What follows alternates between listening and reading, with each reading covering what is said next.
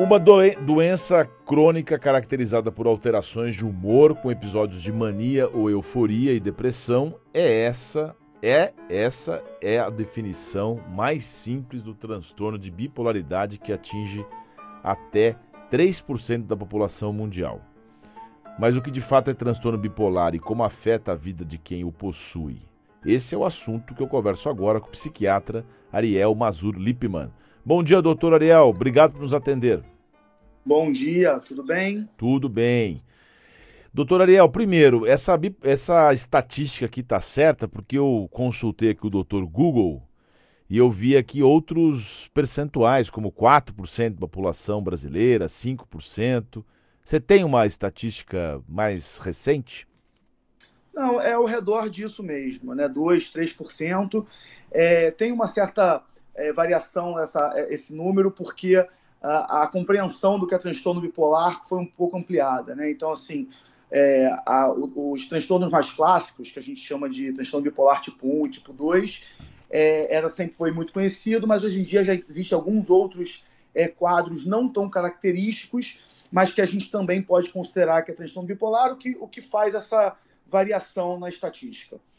Então, uh, talvez até haja uma, assim como aconteceu na Covid, uma espécie de subnotificação, porque ainda com relação a essas doenças permeiam muitos preconceitos, né, doutor?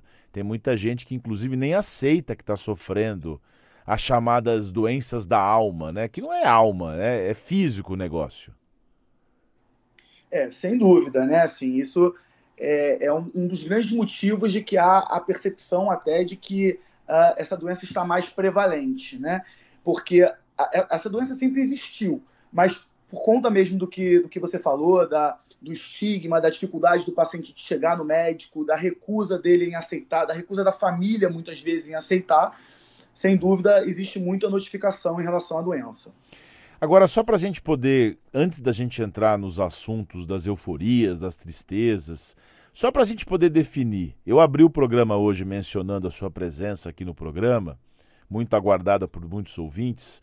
Como é que a gente consegue diferenciar o que, que é uma, uma, uma neurose, uma, uma, uma decorrência, um estado crônico decorrente de uma ansiedade, de uma depressão e das lesões propriamente ditas que levam a uma paranoia, uma esquizofrenia. É, explica para nós o que, que é o que, que é uma coisa e o que, que é outra.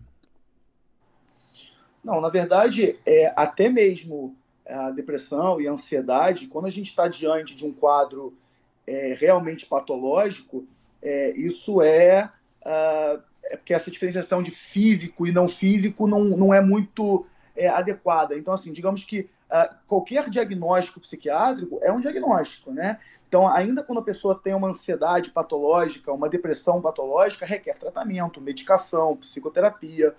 É, a questão, o que a gente está diferenciando aí é apenas qual o diagnóstico. Quer dizer, existem doenças que têm sintomas mais severos, como, por exemplo, esquizofrenia, o próprio transtorno bipolar, e existem é, doenças que têm sintomas menos severos, como, por exemplo, quadros ansiosos, é, que também pode ser grave, mas claramente não é tão grave quanto um quadro esquizofrênico ou algo assim. Ah, na verdade, quando a gente fala da, dessa parte da, da psicanálise, da neurose, é a pessoa fala, estou com a sensação de, de, estou ficando louco. Isso é uma, é uma liberação exagerada de algum hormônio? Isso é físico? Como é que a gente identifica essa, esse momento de falar, opa, a minha integridade está em risco?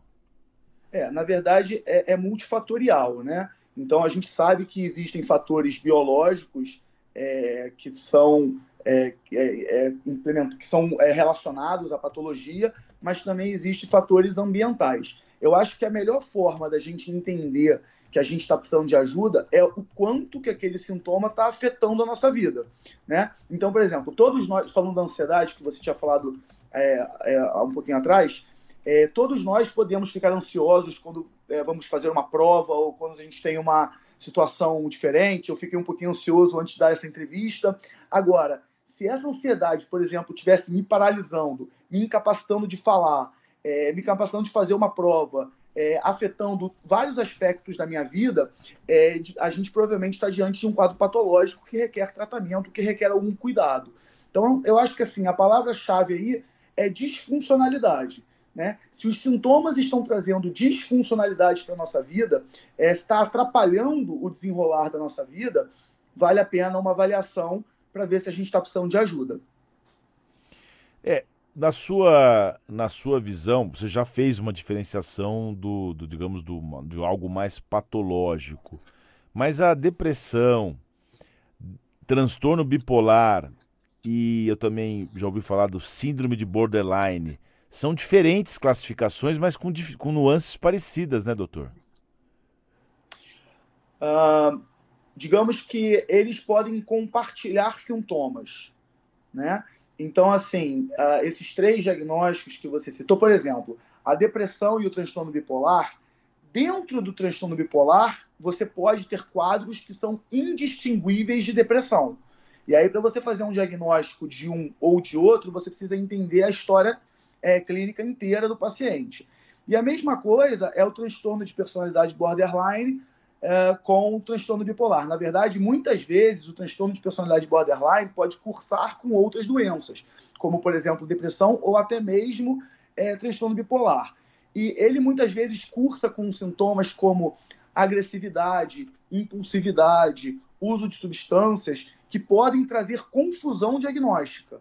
Né? Então, na verdade, são, são doenças que podem compartilhar sintomas. É, só que são doenças que têm tratamentos bem distintos. Então, é bem importante que um especialista esteja diante do caso é, para poder fazer o diagnóstico correto é, e conduzir o tratamento da forma mais adequada. Desses três, é, eu já ouvi falar, por isso que a gente gosta de, né, de saber de quem sabe, não de quem acha. O, uh, o síndrome de borderline é o, é o mais complicado para quem convive, porque a depressão às vezes leva a pessoa a ficar lá reclusa, sem fome, não conversa com ninguém. E você mencionou agressividade. É, de, a síndrome de borderline tem essa característica mesmo? É, a, a, o, o, transtorno de personalidade borderline, como o nome mesmo fala, é um transtorno de personalidade. Né? O que, que são os transtornos de personalidade? Os transtornos de personalidade são quando características da personalidade são exacerbadas a ponto de trazer disfuncionalidade é, ou trazer prejuízo para a vida da pessoa. Então, o transtorno de personalidade borderline ele tem como principais características é, impulsividade e instabilidade emocional. São as duas principais características da, do transtorno de personalidade borderline. Isso pode, de fato, é, trazer complicações para quem convive, principalmente para parceiros né, afetivos, é, por conta dessa, uh, dessa intensidade na vida que o paciente traz. Né? É, mas eu diria, eu diria que a, a, a, depressão, ainda mais de quadro de pessoa, em geral, né? Claro que a gente está falando é, de uma questão estatística, né? Então você pode ter, por exemplo, transtornos de personalidade borderline que são gravíssimos, né? Que tem uma, um prejuízo enorme, é, e transtornos de, de e transtorno bipolar que não, que é, o paciente com um, um remedinho fica ótimo, nunca mais tem problema nenhum e a vida segue normalmente. Mas em geral é, eu diria que o transtorno de personalidade borderline costuma trazer menos prejuízo do que transtorno bipolar ou até mesmo quadros depressivos crônicos, depressivos de difícil controle. Então, esse que é o passo, no passo do prejuízo, afora essas questões todas de prejuízo para a vida da pessoa, para o desconforto, pela dor que ela sente, é, tem uma, são duas questões. O que ela pode causar nas pessoas próximas dela, acho que são duas grandes preocupações me corrija se eu estiver errado, doutor. O que ela pode causar para a pessoa que está próxima dela e o que ela pode causar para si mesma com relação especificamente ao suicídio. É... Mas de qual, de qual das doenças a gente está falando? Não, não sei. Lá, de todas elas, eu estou dizendo. Estou dizendo de modo geral. Eu te pergunto: é, o remédio, ele resolve só o remédio? Por que, que a pessoa, mesmo tomando o remédio, ela acaba ceifando a própria vida, por exemplo? É, na verdade, assim, é, é, é, é, importante a gente, a gente entender de qual patologia a gente está tá falando, né? Mas, assim, se eu, posso, se eu puder falar de uma forma geral, é, o tratamento costuma ser multidisciplinar e, principalmente, ele costuma ser individual, ele precisa ser individualizado. Então, por exemplo, é, tem pacientes que chegam ao meu consultório é, com um quadro muito pontual de uma depressão que está evoluindo há um, dois meses, e o paciente, e o paciente toma uma medicação e fica ótima. Né? E ela não precisa, não, tem, não deseja fazer psicoterapia, é, não, não, tem grande necessidade de fazer nenhuma outra grande mudança na vida, foi uma coisa pontual, corrigida pela medicação e a vida segue. Outros pacientes não, outros pacientes precisam de uma abordagem mais ampla, é, precisam fazer psicoterapia, intervenções no estilo de vida, é, múltiplos medicamentos. É, então, assim, a, a, o tratamento, né, a abordagem, ela precisa ser sempre individualizada é, e multidisciplinar. É, sobre a, as, as preocupações, o, que, o que ela pode trazer de prejuízo para pra, as pessoas ao redor, é, depende muito dos sintomas que elas estão aparecendo, que, que, ela, que, que vem junto com a patologia. Né? É, existe uma, uma, uma questão da própria preocupação do, das pessoas que, que amam esses pacientes com o estado desse paciente, porque percebem o sofrimento, a angústia, o prejuízo para a vida, e também os próprios sintomas podem trazer dificuldades na convivência. É, como a gente falou mais cedo, é, o paciente pode ficar mais irritado, mais agressivo, pode ter comportamentos de risco, pode fazer comportamento de risco junto a pessoas é, ao redor, como, por exemplo, é, dirigir é, num estado é, psicológico não adequado com pessoas ao redor, coisas, coisas desse, desse, desse, gênero. Né? e sobre Entendi. a questão do suicídio, em geral, ela vem em momentos de crise. Né? É, então, assim, em momentos de crise em que a medicação não está sendo suficiente, ou que o tratamento não está sendo suficiente, uh, o sintoma pode ser tão é, exacerbado, pode ser tão intenso, que pode levar o paciente a pensar em até cometer uh, algum ato contra a sua própria vida. É por isso que tem é... aquela frase, né, doutor, que a pessoa fala que a pessoa acaba cometendo suicídio não para tirar a vida, mas para tirar a dor que ela não que está insuportável.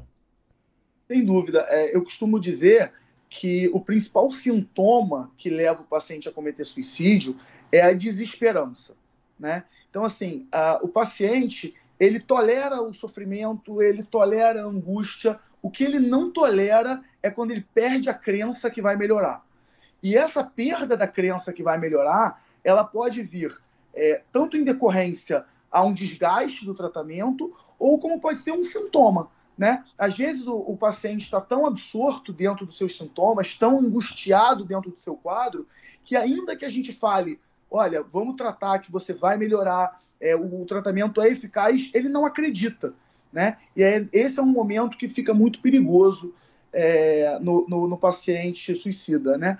Um, outro, um outro quadro que pode gerar o paciente, uh, levar o paciente ao suicídio, comum também no transtorno bipolar, é quando o, o, os sintomas são tão graves que ele pode, por exemplo, estar tá ouvindo vozes, né, ou com quadros psicóticos decorrentes da doença, e a própria psicose induz ele a cometer um ato suicida. Né? É, é um, um, quadro um pouquinho diferente do que eu falei anteriormente, mas também muito comum quando a gente está lidando com pacientes graves. É, esse assunto mexe com a gente muito, né? Porque sempre é uma, uma tristeza muito grande para esse quadro suicida. Isso, nossa, isso é um negócio que até deixa a gente mal. Às 9 horas e 19 minutos, nós estamos ao vivo com o doutor Ariel Mazur Lippmann, que é médico psiquiatra. Doutor, essas patologias todas, depressão, ansiedade, é, bipolaridade, são genéticas ou o meio, as condições sociais, elas podem também despertar isso, independente de quadro genético?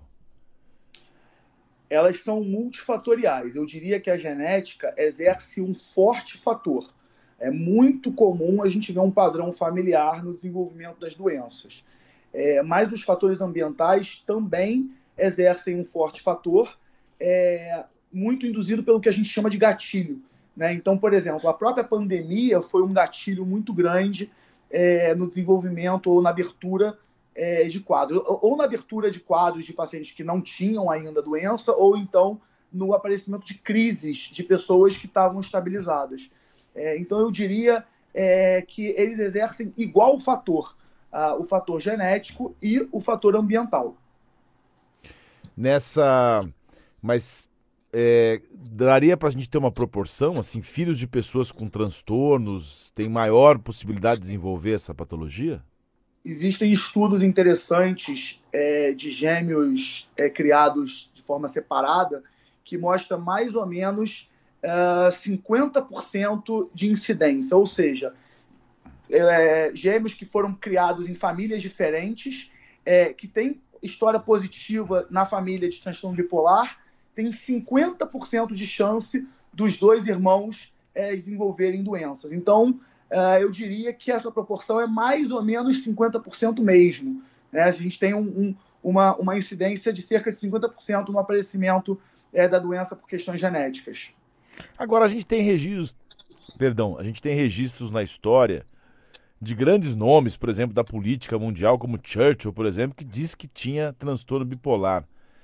Existe alguma relação de criatividade, de, é, de poder e de desempenho com relação a essas doenças? Porque na minha, no meu imaginário, elas sempre prejudicam. É, é, na verdade, como a gente mesmo falou no início da entrevista, que cerca de 2, 3% da população é, mundial tem transtorno bipolar, então é uma, é uma incidência muito grande. Né? Então, dentro dessa incidência de 2, 3%, a gente vai ter pessoas é, com, com, diferentes níveis de habilidade, interesses, criatividade, etc. Né? Eu diria que, na maior parte das vezes, ele prejudica, é, porque ele traz uma certa disfuncionalidade, um certo prejuízo é, na vida. Agora, pacientes que conseguem, de alguma forma, driblar isso ou se tratam e tal, as pessoas podem ter diferentes níveis de habilidade e criar é, é, carreiras profícuas, carreiras de destaque.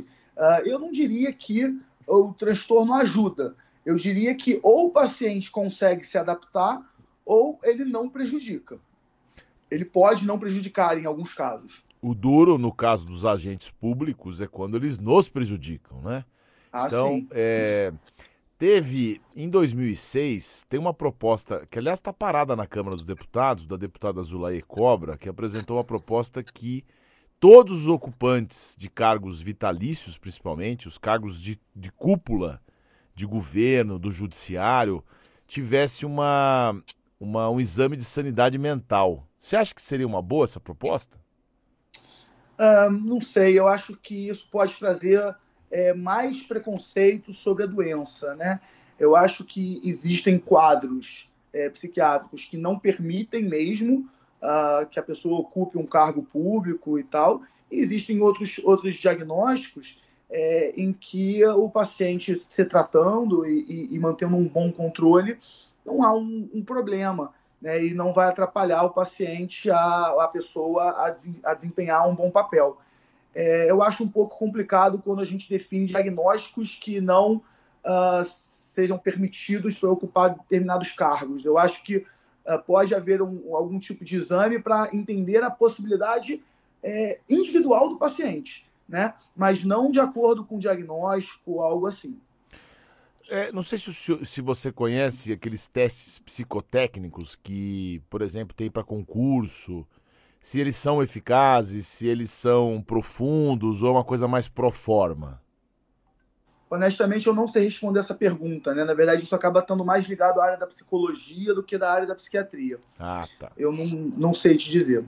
Existe relação clara, doutor, entre o uso de cafeína e transtornos? Não, o que acontece é que a cafeína ela pode ser um estimulante, então em pessoas que já têm é, uma predisposição, é, pode servir como um facilitador de abertura de crise, algo do gênero. Mas eu diria que é, seria algo quase desprezível. Assim como o álcool, por exemplo, ou não? Não, o álcool não. O álcool a gente já, já tem uma, é uma substância um pouco mais sensível, né? É, a, os pacientes que, que têm esse diagnóstico, que têm essa propensão ao desenvolvimento, o uso abusivo de substâncias, o álcool entre elas, existem substâncias piores do que o álcool, né? Mas o, o álcool entre elas pode acabar desempenhando um papel na abertura de quadros ou então na agudização de sintomas. Conversamos ao vivo aqui no Oito em Ponto com o médico psiquiatra Dr. Ariel Mazur Lippmann. Doutor Ariel, muito obrigado por sua participação aqui no Oito em Ponto. É uma excelente... Eu que agradeço a oportunidade. Um excelente final de semana. Para você também.